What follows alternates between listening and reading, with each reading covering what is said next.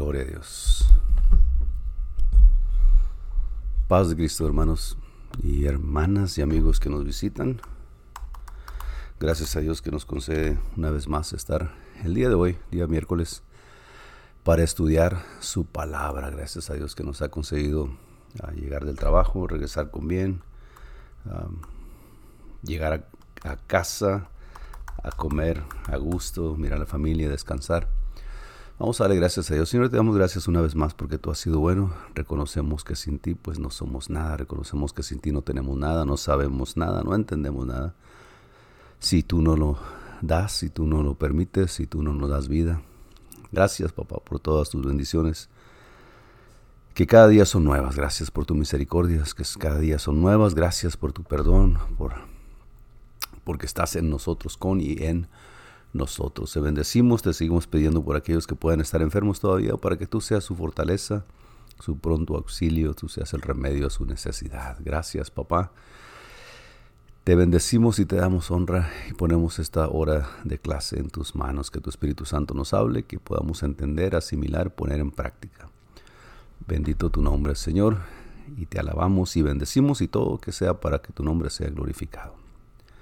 En el nombre precioso de nuestro Señor Jesucristo. Amén. Paz de Cristo, hermanos, pues gracias a Dios que nos concede una vez más estar en esta clase, ¿no? Gracias a Dios que todavía nos concede ah, llegar con bien y seguir estudiando su palabra. Si se recuerda, el miércoles pasado estuvimos hablando acerca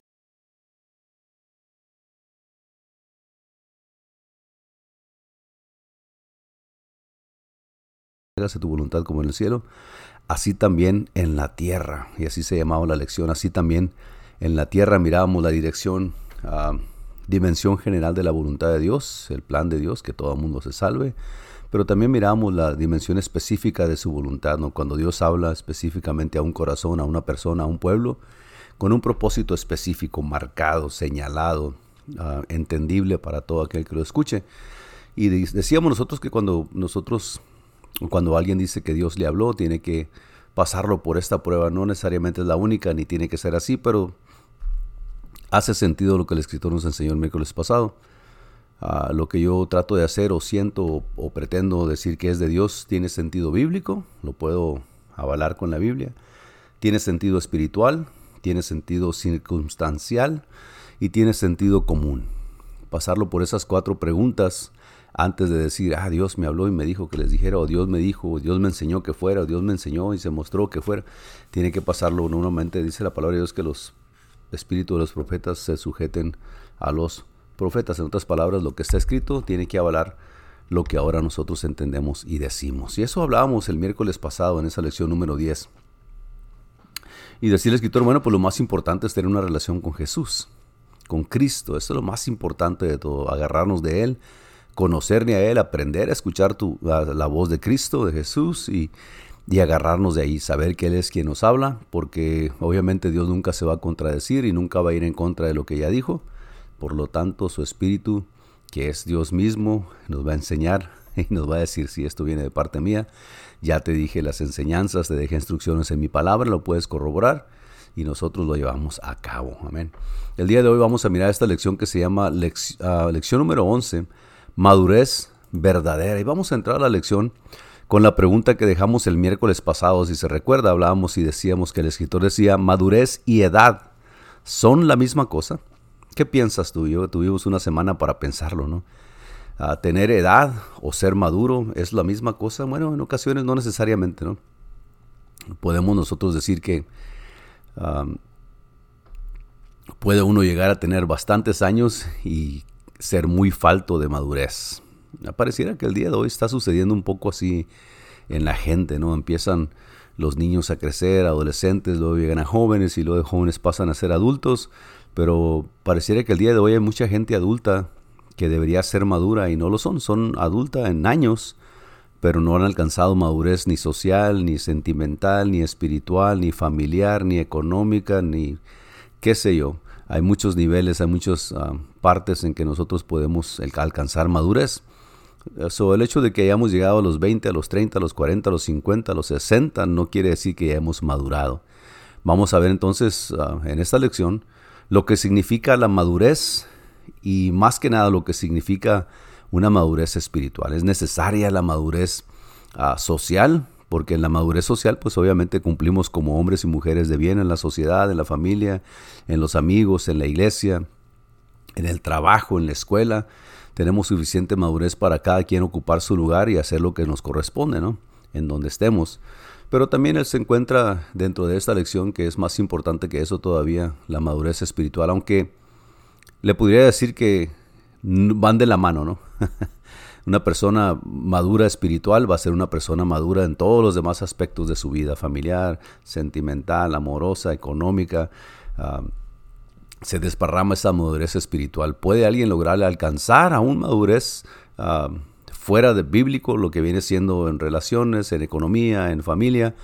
Pero también puede fallar o faltarle madurez espiritual, porque sí, hay mucha gente cristiana en las iglesias, sabemos mucha gente cristiana en las iglesias que probablemente hemos alcanzado una madurez ah, literal, física, eh, económica, sentimental, familiar, ah, de amistades, de trabajo, de estudio, pero nos falta mucha madurez espiritual para poder crecer espiritualmente, que para nosotros los cristianos pues es todavía más importante porque ahí se basa todo lo que somos y todo lo que hacemos, en ser maduros en el espíritu, en el espíritu de Cristo, ¿no? So, vamos a entrar a la lección. Dice el escritor entonces, madurez y edad son la misma cosa. ¿Qué piensas tú? Efesios 3, 15, perdón, Efesios 4 del 13 al 15 dice, hasta que todos lleguemos a la unidad de la fe y del conocimiento del Hijo de Dios, a un varón perfecto, a la medida de la estatura de la plenitud de Cristo, para que ya no seamos niños fluctuantes, llevados por doquiera de todo viento de doctrina, por estratagema de hombres que para engañar emplean con astucia las artimañas del error sino que siguiendo la verdad en amor, crezcamos en todo en aquel que es la cabeza, esto es Cristo. Esta escritura está muy interesante, es, muy, tiene mucho peso, porque cuando nosotros empezamos a comparar aquí y empezamos a comparar allá, no, pero es que aquí no son como allá y allá no son como aquí, y es que este no es como aquel y aquella no es como esto, y empezamos a comparar, siempre las comparaciones son muy malas, ¿no? Pero algo que he encontrado en la palabra de Dios y específicamente en este versículo, me deja entender a mí, bueno, si te quieres comparar porque ya llegaste a cierto nivel espiritual o a cierta madurez espiritual o a cierta madurez económica, social, familiar, lo que tú quieras, si te quieres comparar, agarra este versículo, Efesios 4, del 13 al 15, ¿no? Hasta que todo, dice el escritor, lleguemos a la unidad de la fe y del conocimiento de hijo, del Hijo de Dios. Aquí mire, a un varón perfecto, a la medida de la estatura de la plenitud de Cristo. Esto está, está tremendo, porque, bueno, hay muchos hombres y mujeres a través de la historia, no solamente la historia bíblica, a través de la historia de la humanidad, que han presentado cualidades que muy poca gente ha alcanzado, especialmente aquellos que en el temor y el amor de Dios han presentado dones que Dios les ha dado, han ejercido ministerios que Dios los ha puesto. Pero aún esta gente, aún Pablo decía, yo soy el mayor de todos los pecadores, yo soy el peor de todos. Así hubo un pecador yo soy y yo soy el peor de todos. Pablo, ¿no? El que nos ha dejado tanta doctrina. So, nos dice el, el mismo apóstol, bueno, si nos vamos a comparar, compárate a Cristo hasta que lleguemos a un varón perfecto a la medida de la estatura, de la plenitud de Cristo. Yo ya sé cantar, ya sé enseñar, ya sé predicar, ya sé evangelizar, ya puedo enseñar a los niños, a los jóvenes, a los adultos. Yo ya voy y entrego ah, comida a los pobres, yo hago esto, aquello. Ah, está bien, muy bien, qué bueno, gloria a Dios. Pero no es para jactarse, porque si vamos a jactarnos tenemos que compararnos con lo que Cristo hizo y con lo que Cristo hizo no le vamos a llegar ninguna, de ninguna forma. Nadie en este mundo, porque Él fue obviamente, es Dios y fue único en su ministerio. Entonces cuando empecemos las comparaciones, ¿no?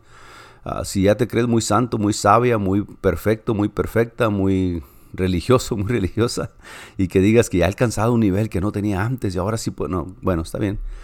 Úsalo para la honra de Dios y para la edificación de la iglesia, pero si quieres pasarte y compararte empezar a, decir que soy más que aquel y yo enseño mejor que aquí y yo canto mejor que allá y yo doy más que es, compárate con la medida de la estatura de la plenitud de Cristo. Ahí se alcanza la madurez. Por eso el apóstol Pablo dice, hasta que todos lleguemos a la unidad de la fe bueno, podríamos amanecernos hablando de estos dos versículos, ¿no? Pero ah, el, sentir del apóstol y el sentir de Cristo es lo mismo, llegar a la unidad de la fe, esa misma fe, tengamos todos una misma cosa, sintamos una misma cosa, busquemos una misma cosa, la unidad de la fe y del conocimiento del Hijo de Dios, a llegar ahí como congregación, como iglesia, como, como asamblea, como grupo que adoramos a Dios y servimos a Dios, unidad de la fe y del conocimiento del Hijo de Dios, a un varón perfecto, a la medida de la estatura de la plenitud de Cristo, para que no seamos, para que ya no seamos niños fluctuantes. En otras palabras,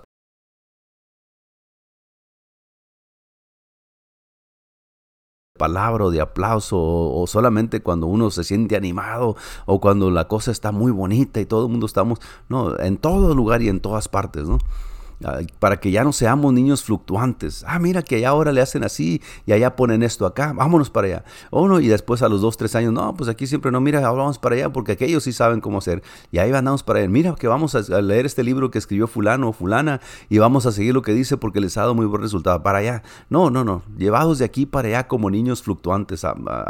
necesitamos echar raíces en una parte y trabajar y dar fruto. De otra forma, el fruto no puede darse.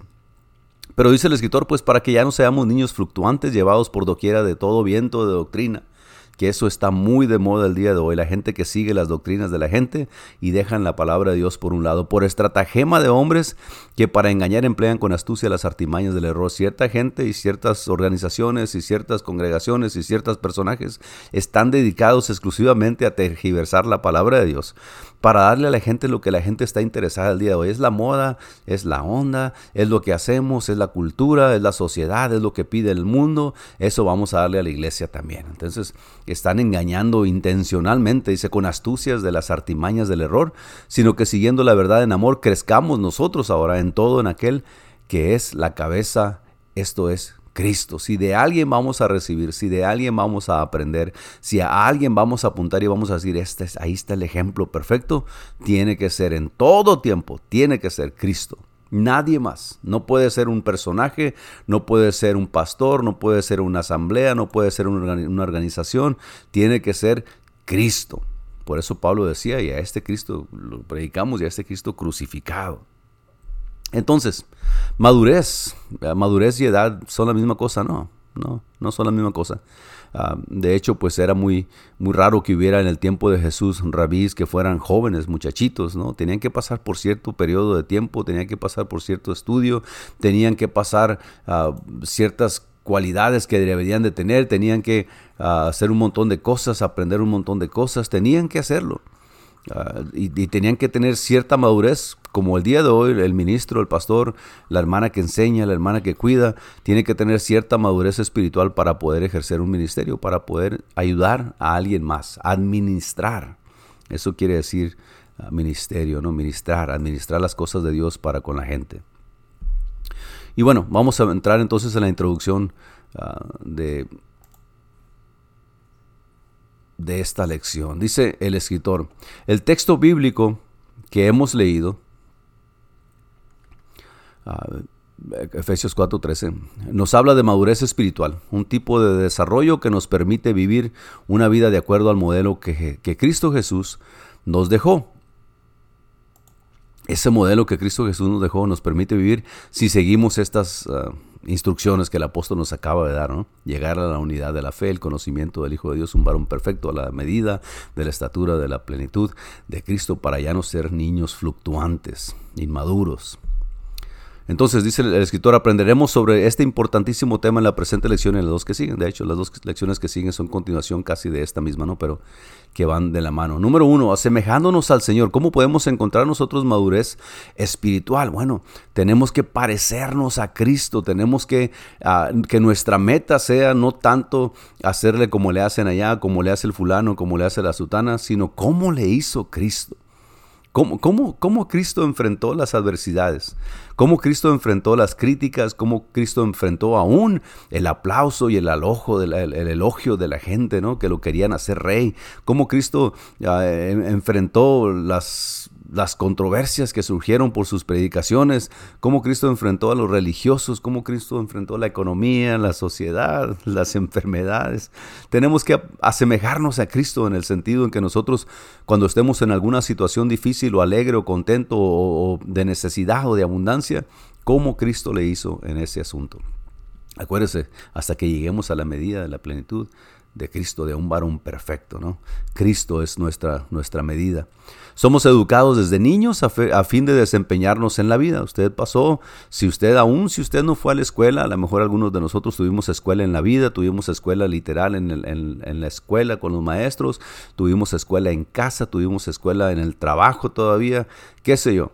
Somos educados desde niños a fin de desempeñarnos en la vida, a fin de ser capaces de realizarnos como seres humanos en las diferentes facetas de nuestra existencia, de modo que podemos observar en nuestra sociedad y como una generalidad que la educación hace la diferencia entre una vida decente y una vida indigente o pobre, una vida escasa, una vida ah, sin hogar, en ocasiones sin un lugar donde vivir.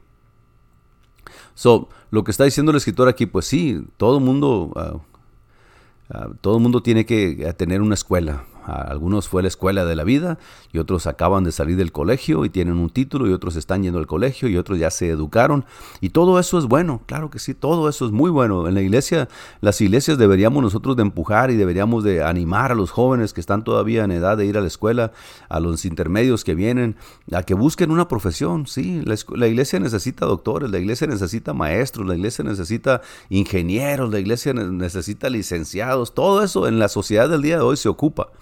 Ah, probablemente no le hemos dado mucho auge a esto en, años pasados, en, incentivar a la gente. Vaya yendo a la escuela, mijo, aquí le vamos a ayudar. Busque una profesión y mirar la gente que tiene, tiene cualidades, ciertas cualidades para la escuela y apujarlos y ayudarlos. El maestro en, la secundaria me decía, bueno, los que no quieren estudiar está bien, no se preocupen. Y pensábamos, bueno, nos va a pasar con un 8 a todos, un 6 de panzazo de perdida, ¿no? Para poder pasar el año. Pero él decía, no, no se preocupen, si no quieren estudiar está bien, si no quieren hacer su examen está bien.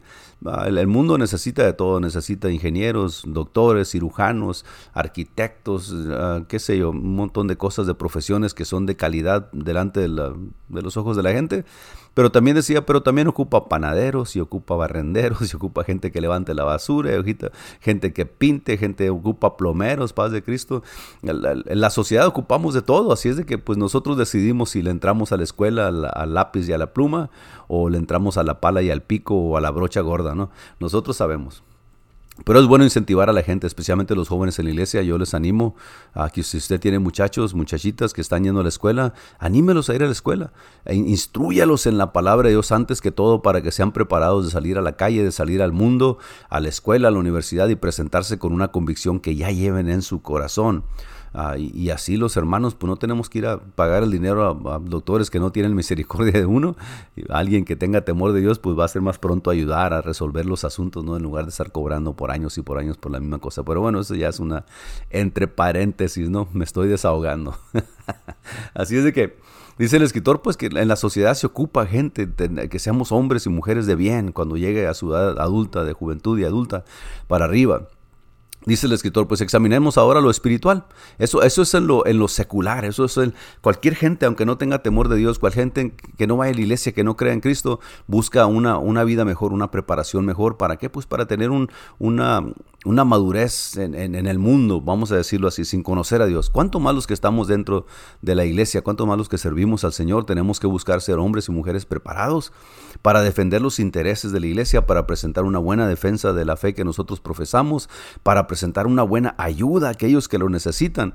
Ah, para, para, poder ah, ayudar en, el asunto, ah, en ocasiones hasta sentimental y psicológico a la gente, porque hay mucha gente que batalla con un millón de cosas y en ocasiones en la iglesia pues necesitamos gente preparada también que sepa de eso con la ayuda de Dios y su Espíritu Santo, ¿no? Entonces dice el escritor, bueno, eso es en la vida secular.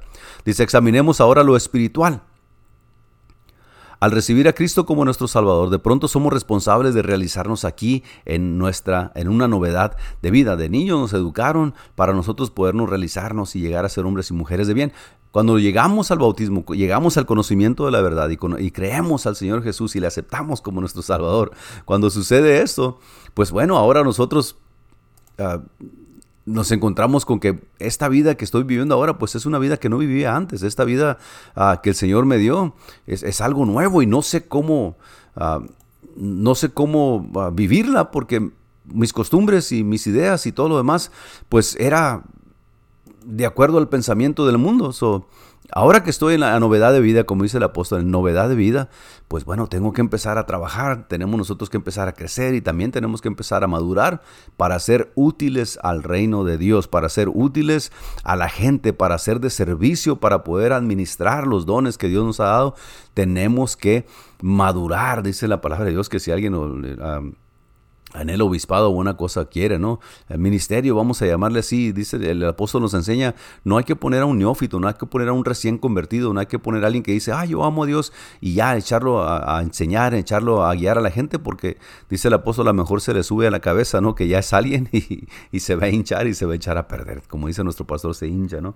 Entonces dice el escritor, examinemos ahora lo espiritual. Al recibir a Cristo como nuestro Salvador, de pronto somos responsables de realizarnos en una novedad de vida, de crecer en una novedad de vida, una vida nueva. Somos hechos nueva criatura, nuevas criaturas. Aquí la enseñanza espiritual es la que hace la diferencia. Nos enseñaron a leer y escribir con pluma y lápiz allá en la escuela, nos enseñaron a sacar las cuentas del uno por uno, el dos por dos, nos enseñaron a, tratar así y hacer allá, y ahora cuando venimos a Cristo, bueno, pues necesitamos enseñanza bíblica para salir del uno, del dos por uno, uno y dos por dos, dos. Necesitamos nosotros ahora algo más complejo, algo más profundo, algo más...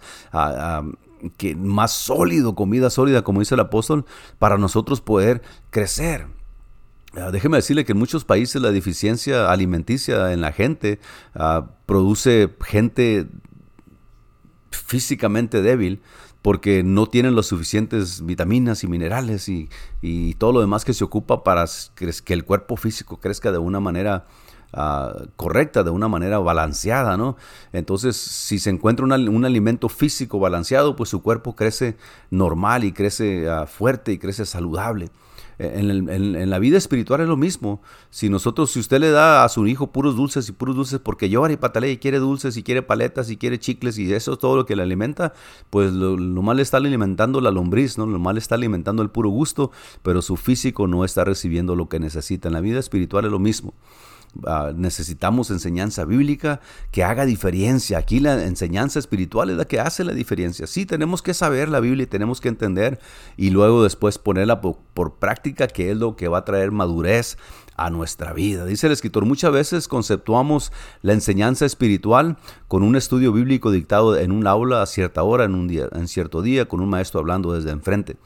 Eso es recibir enseñanza. Pero cuando se trata de madurez espiritual, resulta que la enseñanza pertinente o lo que se trata de esto es dictada también fuera del aura, del aula, del salón de clases, en todo lugar y en todo tiempo por medio del Espíritu Santo. En otras palabras, lo que hemos aprendido, lo que hemos ah, recibido en las enseñanzas bíblicas, en las predicaciones en la iglesia, se ponen en práctica fuera de la iglesia, allá afuera, donde, usted activa, donde usted se roza con la gente del mundo, en el trabajo, en la escuela, en el mercado, con su familia que no cree, que no es convertida, con sus amigos que no quieren nada de Dios. Ahí es donde se empieza a cultivar la madurez espiritual, porque usted recibe enseñanza, la aprendemos la liturgia de la iglesia, cómo comportarnos dentro de la iglesia, cuando pararse, cuando sentarse, cuando aplaudir, cuando gritar, y aprendemos todo eso en la iglesia, pero allá afuera no nos sirve de mucho, allá afuera nos sirve saber palabra de Dios para nosotros presentar la defensa cuando digan, ¿por qué tú esto y por qué tú aquello? Presentar nosotros una razón de nuestra fe, porque yo creo que Cristo es Dios, porque Él vino y se presentó y murió por mí, y Él me perdonó todos mis pecados, y Él, y él vive ahora en mí, y ahora yo puedo soportar esta prueba que ustedes miran que estoy pasando, pues por la gloria de Dios, Él me da fortaleza para pasarlo. No puedo yo, como decía el apóstol, ya no vivo yo, Cristo vive en mí. Entonces, tenemos nosotros que, que empezar a practicar lo que sabemos para empezar a madurar. Usted sabe que cuando usted practica algo, entre más seguido lo practique, pues más bueno se hace para hacerlo. Si aún la pala y el pico necesitan, ah, necesitan experiencia, necesitan madurez. Ah, en, mi trabajo hay una persona que nos ayuda de vez en cuando y ya tiene como 65, le va pegando al setentón y, y nos gana a todos con la pala, porque ese señor ha estado practicando esto por muchos años y tiene una madurez para la pala y el pico tremenda que nos deja fuera a los que son más jóvenes que yo y los que están de mi edad.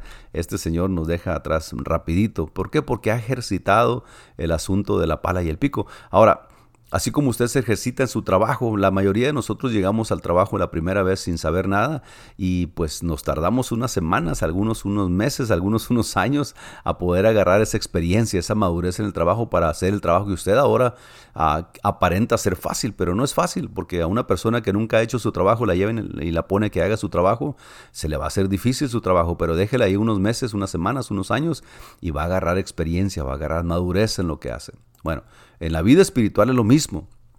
Dice el, escritor, es decir, que no importa tanto de qué manera sea y debe ser de ambas, o sea, en el aula y afuera, todo creyente necesita asemejarse a Cristo cada día más en cada área de su vida durante toda su vida. Si pusiéramos en práctica lo que ya hemos recibido por tantos años, por tantos días, por tantos meses o por unas semanas apenas, si lo empezamos a poner en práctica, enseñanza bíblica, que venga de la palabra de Dios, valga la redundancia, empezamos a practicar, vamos a ver, mirar un cambio, esa novedad de vida a la que hemos entrado, bueno, vamos a empezar a madurar en esa vida. Dice el escritor, ahora, eso es la madurez espiritual, esa es la madurez que, nos permite acercarnos y comparar, no compararnos, pero a, que nuestra meta sea parecernos a Cristo, ¿no? Y luego viene la verdadera madurez cristiana. Muchas veces, dice el escritor, se entiende mal la madurez cristiana. Por ejemplo, se le ve como un cuerpo de conocimiento siendo traspasado de la mente del maestro a la del alumno. Siempre se recomienda escuche, retenga lo bueno, ah, rechace lo malo y vaya y póngalo en práctica lo que usted aprende de parte de Dios. O sea, le asocia con entrenar personas para que sigan ciertos ritos, reglas o hábitos o para que desarrollen ciertas habilidades. Se prepara la gente, así es cierto, así como en el mundo se prepara la gente para una profesión, dentro de la iglesia también nos preparamos nosotros, pero eso no quiere decir madurez espiritual. El que usted sepa dónde se encuentra cuando Cristo dijo del, del divorcio, usted sabe dónde está el apocalipsis y usted sabe que las fechas y los tiempos, eso no quiere decir que sea persona madura, es conocimiento intelectual que tiene que bajar al corazón para que le permitan madurar. También están los que creen haber alcanzado madurez espiritual solo porque se han preparado mucho para discutir con otra gente de otros credos religiosos. Y yo ya, sí, ya estoy bien maduro porque me encuentro con un testigo de Jehová y, me lo como entero porque ya tengo mucha Biblia. No, no. O para sobrevivir a los acontecimientos proféticos que la Biblia predice. Hoy yo sé lo que viene y por eso estoy así. Eso no es madurez. Y hay muchos otros conceptos como estos sobre el tema. O sea, la gente nos formamos un concepto equivocado de lo que es madurez espiritual. Pero ¿qué es madurez espiritual? La madurez cristiana realmente, dice el escritor. Bueno, madurez cristiana es transformación y desarrollo. ahora somos nueva criatura y ahora estamos puestos nosotros, dice el apóstol, que hay que ejercitar el espíritu, los dones de que vienen de parte de Dios para que para la edificación de la iglesia. Es la adquisición de la experiencia de salvación en Cristo esa experiencia de saber que has sido perdonado a través del sacrificio de Cristo, entenderlo, abrazarlo, aferrarte a eso, de manera tal que la vida misma del creyente se transforma y llega a desarrollarse, a enriquecerse, a perfeccionarse mediante su relación personal con Dios. Mucho leer es bueno, mucho estudiar es bueno, mucho sacar conclusiones de la Biblia es bueno, pero todavía es mejor hacerlo agarrado o abrazado de Cristo, porque sin Él, pues mucho conocimiento solamente en la cabeza, pero cuando Cristo está en todo esto, baja el corazón y lo ponemos por obra, una relación personal con Dios. Esta definición incluye, dice el escritor también, aquellas ideas de aprender, adquirir conocimiento, cualidades de carácter, costumbres aceptables al cristiano, preparación doctrinal y habilidades necesarias para servir a Dios pero fundamentalmente señala que es la transformación total de la persona la que hace posible todo lo demás. En otras palabras, venimos a Cristo si dejamos que Cristo nos cambie, nos transforme nuestra vida. Y aquí las cosas viejas pasaron, todas son hechas nuevas, somos nueva Si creemos eso y dejamos que Cristo nos transforme en una nueva criatura, todo este conocimiento, este estudio, esta preparación, este entendimiento, estos programas, estas obras, ¿por qué no? que podemos hacer, van a ser efectivas y eficaces porque, bueno, nos van a ayudar a alcanzar una madurez espiritual. Madurez espiritual no es tanto saber, madurez espiritual es experimentar y estar abrazados de Cristo. Esto es mucho más que conocimiento. Antes de ascender al cielo, Cristo dijo a su gente, toda autoridad, ahí en Mateo 28, de 18 y 20, dice, Y Jesús se acercó y les habló diciendo, Toda potestad me es dada en el cielo y en la tierra. Por tanto, id y hacer discípulos a todas las naciones, bautizándolos en el nombre del Padre y del Hijo y del Espíritu Santo, y enseñándoles que guarden todas las cosas que os he mandado. Y he aquí, yo estoy con vosotros todos los días hasta el fin del mundo. Amén. Todos los días hasta el fin del mundo. Sí, todos los días hasta el fin del mundo. El Señor es, más que, que, conocimiento. En otras palabras, les enseñó, dicen los, que saben, por tres años y medio más o menos, les mostró con el ejemplo, les enseñó con la palabra, les enseñó con las escrituras, a cómo perdonar, cómo amar, cómo confrontar, cómo liberar, cómo predicar, cómo enseñar. a ellos mismos les enseñó todo, a sus discípulos. Y después les dice, miren, yo tengo toda autoridad en el cielo y en la tierra. Y, no hay más autoridad que yo. Así es de que con esa autoridad que les estoy dando, que les estoy diciendo, vayan y hagan discípulos a todas las naciones, bautizándolos en el nombre del Padre, el Hijo y el Espíritu Santo, que sabemos pues que es el mismo Cristo, no hay otro nombre, enseñándoles, y ahí viene lo interesante del asunto, enseñándoles que guarden todas las cosas que os he mandado. Y aquí estoy con vosotros todos los días hasta el fin del mundo. Entonces el Señor les, es, más que conocimiento. Ahora ellos les tocaba poner en práctica lo que Cristo les enseñó por tres años y medio. Ponerlo por práctica. Dice el escritor pues que la comisión o encargo de Cristo es directo y sencillo. Se refiere al hacer discípulos y gira en torno o alrededor a sus enseñanzas. Los que predicamos y enseñamos y usted que evangeliza y que comparte, tiene que ser alrededor de lo que enseñó Cristo.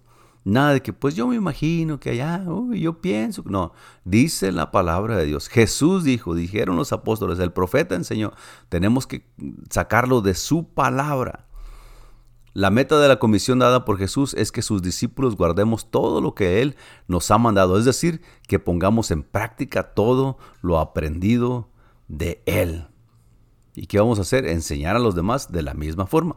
Madurar espiritualmente, por lo tanto, o sea, madurar espiritualmente, entonces es bastante más que asistir a una o dos reuniones semanales para escuchar a un maestro de la Biblia, alguna predicación, algún sermón, a una enseñanza como esta bíblica en estos medios o en la iglesia, es mucho más que eso. Tiene que, ser, tiene que ponerse por, en práctica, tiene que, llevarlo a practicarlo, tiene que ir a enseñarlo, a, mostrar la convicción que tiene para compartir lo que Dios le ha dado a usted. Mire, vamos a empezar ahí. Dice el escritor, Jesús nos pide mucho más que aprender sus verdades. No solamente tenemos que saber sus verdades, que es necesario, Él quiere ver frutos en nuestra vida. ¿Qué hiciste con el talento que te di? Él quiere ver frutos en nuestra vida. Él ciertamente hizo más que impartir conocimientos a la gente. Enseñaba a la gente, les mostraba con las escrituras quién era Él, pero también activaba, hacía obras en medio de ellos. Su enseñanza, dice el escritor, transformó las vidas de aquellos que lo escucharon con fe. Este es el camino hacia la verdadera madurez cristiana escuchar y hacer las cosas con fe. Hacer, o sea, ir y hacer, activar. Este es el camino hacia la verdadera madurez cristiana, el camino que cada uno de nosotros debe transitar. Si es bueno, prepárese, estudie la palabra de Dios, apunte, sepa qué decir, lo que dice la palabra de Dios, pero vaya y practíquelo, enséñelo a alguien más.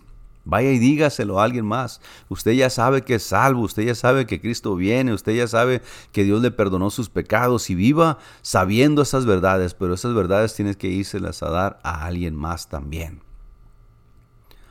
Y ya para terminar aquí vamos a empezar con cuatro pasos hacia la verdadera madurez. Obviamente que siempre que se menciona una cantidad de cosas, aquí son cuatro pasos, no quiere decir que son los únicos, pero por el propósito de la lección y por el versículo que leímos, ah, tiene mucho sentido. Dice el escritor, de acuerdo con Mateo 28, del 18 al 20 que acabamos de leer, hay cuatro estaciones en el camino hacia la madurez cristiana. ¿Cómo llegar a la madurez cristiana? Bueno, ya sabes, ya entiendes, ah, ya, ya recibiste enseñanza. Ah, ahora dice el número uno, contacto. Vayan pues, dijo el Señor Jesús, por tanto, id y vayan, no, no, no vayan a la iglesia, dice, vayan y hagan discípulos a todas las naciones, vayan, salgan de la comodidad de la iglesia, salgan de, de, estar solamente recibiendo y recibiendo y recibiendo, vayan y den lo que han recibido cada semana. Este asunto de la madurez es cuando usted va a la iglesia, se siente a escuchar una enseñanza bíblica del parte del pastor, entendemos las verdades de Cristo y en la semana vamos y las compartimos. Ese es predicar el Evangelio, ¿no? Para empezar a madurar. Entonces dice el escritor, vayan pues, el que ha de convertirse en discípulo de Jesús, primero tiene que hacer contacto con el mensaje de salvación, conocer los hechos bíblicos, obviamente, tienes que creer en Cristo, tienes que estudiar su palabra. ¿Y cómo puede alguien ser puesto en contacto con la palabra de Dios si primero no es hallado por otra persona dispuesta a salir a buscarlo? ¿Cómo? A salir a buscarlo. ¿Salir de dónde? Pues salir de la comodidad, salir de la religiosidad, salir de la liturgia de la iglesia. Ahí nos juntamos los mismos, ahí vamos a alabar todos lo mismo, ahí tenemos la misma fe, sí, gloria a Dios por eso y para eso es la iglesia, para apoyarnos unos a otros y para aprender. Pero el trabajo de la iglesia está fuera de la iglesia. Hay que ir a buscar. Id, vayan pues y haced discípulos. Dice el, Señor dijo, id y haced discípulos. Id y haced discípulos. No se sienten con las manos cruzadas dentro del templo esperando a ver si de casualidad entra alguien por ahí que se tropezó en la banqueta y entra a pedir ayuda y lo agarramos con el Evangelio y se convierte y uno más que se salva. No, hay que ir a buscarlos. Hay que ir a traerlos. Hay que ir a enseñarlos. Id y haced discípulos. Entonces dice el escritor, ah, Número uno, contacto. Número dos, salvación. Hagan discípulos a todas las naciones. Ir por todo el mundo y hacer discípulos a todas naciones, las naciones. Curiosamente, ¿no? Esta versión dice, hagan discípulos de todas las naciones. Ah, la Reina Valera dice, id y haced discípulos a todas las naciones, hablando de toda la nación. ¿no? El creyente necesita recibir a Cristo como su Salvador personal y convertirse en miembro comprometido de su iglesia. Sí, esta palabra ah, estamos dejándola muy, muy lejos el día de hoy. Miembro comprometido de su iglesia. Si en la iglesia no tenemos membresía, usted no tiene número de identidad de apostólico o de cristiano, no. Pero sí mm, estamos dejando el, compromiso que tenemos cada quien en la congregación a donde pertenecemos. Y eso no puede perderse porque el día que se pierda eso, entonces deja la iglesia de ejercer lo que Cristo dejó establecido para su pueblo, ¿no? Él mismo estableció su iglesia, él mismo ah, añadía, dice la palabra de Dios, el Señor, a la iglesia a los que iban a ser salvos, a todos los que escuchaban y se arrepentían, los añadía donde a la iglesia, ¿para qué? Pues para recibir cuidado, alimentación, para recibir exhortación, para gozarnos en, los testimonios uno de los otros y para prepararnos a ir y a ser discípulos. Entonces dice el escritor pues que el creyente necesita recibir a Cristo como su Salvador personal y convertirse en un miembro comprometido de su iglesia. En una próxima lección hablaremos de la diferencia entre ser un simple oyente y ser un discípulo real de Jesús. La iglesia estamos llenando de puros oyentes, oyentes entre comillas bautizados y siervos de Cristo entre comillas también, pero parecemos más oyentes que discípulos de Jesús, ¿no? Y tenemos que convertirnos en discípulos. O número uno, contacto. Número dos, salvación. Número tres, acuérdense que estos son los cuatro pasos hacia la verdadera madurez. Un contacto con la gente.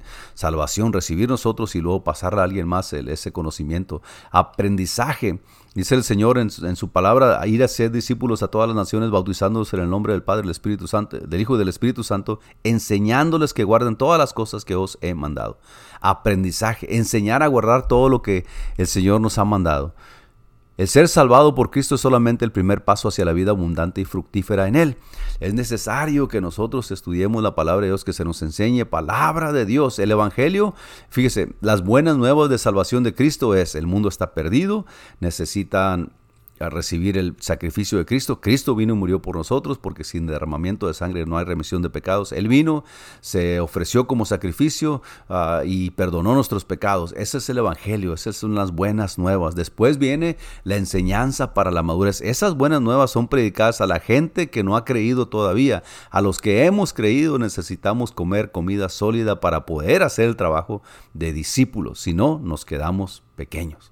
Nos quedamos niños inmaduros y por eso batallamos en las congregaciones con gente que no quiere madurar, que no quiere salir, que no quiere trabajar y solamente van a la iglesia a abrir la mano para que se les ponga en su mano lo que quieran, ¿no?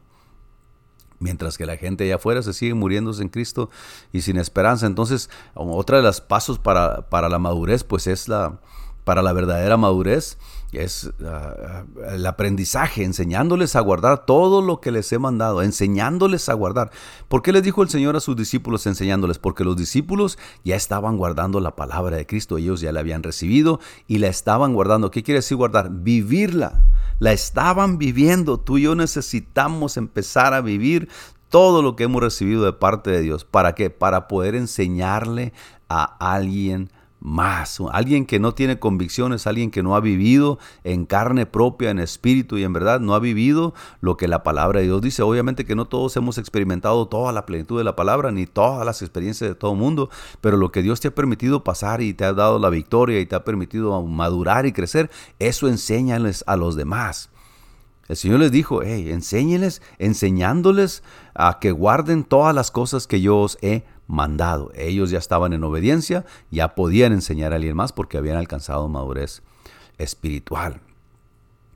El ser salvado por Cristo es solamente el primer paso hacia la vida abundante y fructífera en Él. Este tercer paso de aprendizaje consiste en aprender sus mandamientos y ser afirmado en la fe y en la vida cristiana. En otras palabras, adquirir las normas bíblicas de doctrina y conducta, adquirirlas, o sea, vivirlas, esas, esas normas, esas reglas, esas... Ah, estatutos y mandamientos que Dios nos mandó, a, aprenderlas, esas normas bíblicas de doctrina y conducta. Doctrina, Jesús dijo esto y esto y esto, los apóstoles nos enseñaron esto y esto y esto, ahora lo vamos a poner en práctica, en conducta. Y número cuatro, Estamos mirando los cuatro pasos para llegar a una verdadera madurez espiritual. Eh, número uno, contacto, vayan y hagan discípulos. Número dos, salvación, hagan discípulos a todas las naciones. Número tres, bautizándolos en el nombre del Padre, el nombre de Jesucristo. Número tres, aprendizaje, enseñándoles a guardar todas las cosas que os he mandado. Y número cuatro, testimonio. El Señor Jesús dijo al final, enseñándoles que guarden todas las cosas que os he mandado. Y he aquí, yo estoy con vosotros todos los días hasta el fin del mundo. Testimonio. ¿Por qué testimonio? Bueno, dice el escritor, recuerden, yo estoy con ustedes todos los días, dijo el Señor. Después de haber hecho contacto con el mensaje de salvación, haber conocido a Cristo y haber adquirido su palabra como norma de fe y conducta, el discípulo de Jesús se convierte en un testimonio fiel para los demás. Un reflejo de Cristo a la gente de todo aspecto de su vida. En otras palabras, bueno, hemos aprendido que vamos a, vivir la palabra que hemos recibido. Ya recibimos la salvación, tú ya eres salvo, ya recibiste la misericordia de Cristo, ya tus pecados fueron perdonados. A mucha gente se nos olvida cuántas maldades y cuántos pecados Cristo nos ha perdonado ah, desde que nos bautizamos y desde, desde antes y hasta el día de hoy, ¿no? Entre más viejos, más pecadores, más misericordia ocupamos de Cristo. Pero en ocasiones tenemos que que saber pues que, que, Dios no solamente vino a morir por nosotros, Él, vino también a, a, trabajar a través de nosotros, Él vino a trabajar a través de su iglesia, seguir el ministerio de Cristo a través de la iglesia es alcanzar los perdidos y tener cuidado de ellos y, y darles enseñanza para que maduren y crezcan y a su vez se conviertan en discípulos que van y hacen como su maestro les enseñó. Entonces, testimonio, Cristo está con nosotros, se tiene que notar que Cristo está con nosotros. Si tú dices ser cristiano, dice que Cristo en ti, que el Espíritu Santo y que la iglesia y que su palabra, y que entonces tiene que notarse que Cristo vive en ti. No que sabes mucho, no que entiendes mucho, no que haces mucho, no que te presentas mucho, no. Se mira en tu caminar, en lo que hablas, en lo que dices, en lo que practicas, en la doctrina bíblica que tienes, en tu conducta, se mira que Cristo está en ti. Y eso no lo puede negar Nadie. Entonces dice el escritor, pues hasta aquí hemos aprendido qué es verdadera madurez. Madurez espiritual y cuáles son los pasos fundamentales para alcanzarla. En nuestra próxima lección hablaremos de su importancia, propósito y resultado de que de vivir una vida espiritual. Oremos pues pidiendo al Señor Jesús que nos ayude a llegar a ser discípulos maduros en su precioso nombre. Si tú no has alcanzado madurez espiritual, si tú todavía, mira, no voy a decir que es fácil, pero en ocasiones necesitamos poner atención en nuestra vida. Si nuestra vida es un mar de lágrimas, si nuestra vida es un mar de, ah, de solamente negatividad en donde miramos todo está mal y, quisiera que fueran como yo y quisieran que hicieran como yo pienso y es que allá le hacían así. Si empezamos nosotros a fijarnos en eso es que nos está faltando madurez espiritual. Ciertamente que hay necesidades, una y mil formas en las congregaciones, en todas las congregaciones, no nomás con nosotros. Hay necesidades de cambiar esto, de hacer aquello, de prepararnos para esto, de, de empezar esto, de terminar aquello, de dar aquí, de quitar allá. Hay necesidades, siempre va a haber porque somos un cuerpo, somos miembros individuales, ¿no? Y cada quien tenemos nuestra mentalidad, nuestras tendencias o lo que tú quieras, pero el, el establecer eso como base para no servir a Cristo, representa que tu madurez espiritual está muy baja, que todavía estás tomando lechita y todavía necesitan hablarte del Evangelio de Cristo porque todavía no te has arrepentido y todavía no puedes alcanzar esa madurez espiritual. Pero yo te recomiendo, si no estás en esa situación y ya has aprendido y has entendido, estás poniendo por práctica la palabra de Dios, bueno, eso te va a llevar a crecer espiritualmente, no a ser superior a nadie. Acuérdate que al principio de la clase, la medida de la plenitud de Cristo, un varón perfecto. Si te quieres comparar con alguien, compárate a la sombra de Cristo a ver a dónde le llegas. Y te vas a dar cuenta que, ah, como dijo el, profeta, pobre de mí, ay de mí, soy hombre muerto, ¿no? Porque soy hombre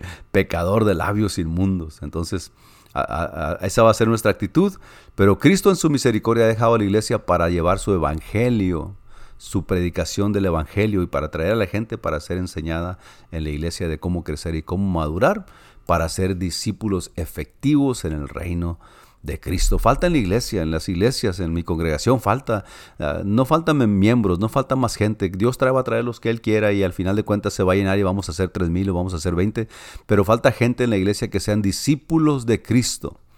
No solamente creyentes, que sean discípulos de Cristo, que no solamente seamos miembros de alguna congregación porque ahí está bonito y porque allá está peor y porque lo que sea. El Evangelio de Cristo y su predicación necesita discípulos de Cristo, que hagan como Cristo hizo. Por eso el Señor les pudo decir a esta gente, vayan y hagan discípulos a todas las naciones, enseñándoles que guarden las cosas que yo os he mandado. Y eso nos toca a nosotros, así es de que para poder crecer espiritualmente, acuérdate, pues hay que pasar por estas cosas, ¿no? Hay que ir, hay que tener contacto con la gente, hay que predicarles la salvación, hay que enseñar el aprendizaje y hay que ser testimonio vivo para ellos también. Y bueno, la próxima lección, con la ayuda de Dios, viene la interrogativa, ¿no? ¿Por qué debo madurar? ¿Para qué tanto asunto? Yo estoy a gusto aquí en iglesia, yo me siento confortable aquí, estamos muy a, gusto, yo me siento ah, nomás con que me miren aquí, que no me miran que vengo cada domingo y aquí estoy cada viernes, así es de que con eso tengo, no. ¿Por qué es importante madurar entonces? Bueno, vamos a ver el próximo miércoles por qué hay necesidad nosotros como cristianos de pasar de ser cristianos niños Mire, ser cristiano niño quiere decir esto. Ayer no sabías de Cristo y el día de hoy ya sabes de Cristo. Crees en su, aceptas su sacrificio por ti, su perdón por tus pecados, ah, aceptas a su Espíritu Santo y le crees al Señor. Pasas de ser nada a ser niño espiritual. De ahí para adelante tienes que crecer, tienes que madurar. Ahora la pregunta viene a ser, ¿por qué debo madurar entonces? Y vamos a ver eso con la ayuda de Dios el próximo miércoles. Yo les pago por su atención. Ah, gracias a Dios que nos permite este tiempo cada miércoles. Si son uno escuchando, gloria a Dios. Si no hay nadie, gloria a Dios, yo me gozo. y, y es edificante para mí también y para ustedes espero que sea igual también. Así es de que hermanos, a madurar y vamos a ver el próximo miércoles por qué. Ah, este viernes que viene hay culto en la iglesia, servicio de 7 a 8 de la noche. Lo esperamos, están las puertas abiertas para todo el que quiera asistir. El sábado de 7 a 8 el programa radial La Voz Apostólica, también de 7 a 8 por estos mismos medios. El domingo escuela dominical de 4 a 5 de la tarde en la iglesia. Y de 5 a 6 y media el culto general de evangelismo y de alabanza y de adoración y celebración. El 218 al norte de la calle 15 y Stewart, ahí cerca del downtown. Ahí te esperamos viernes y domingo. Que el Señor les bendiga, sígase cuidando y los amamos en el nombre del Señor. Sea prudente en todo lo que haga y a los lugares a donde vaya. Dios les bendiga y que el Señor los guarde.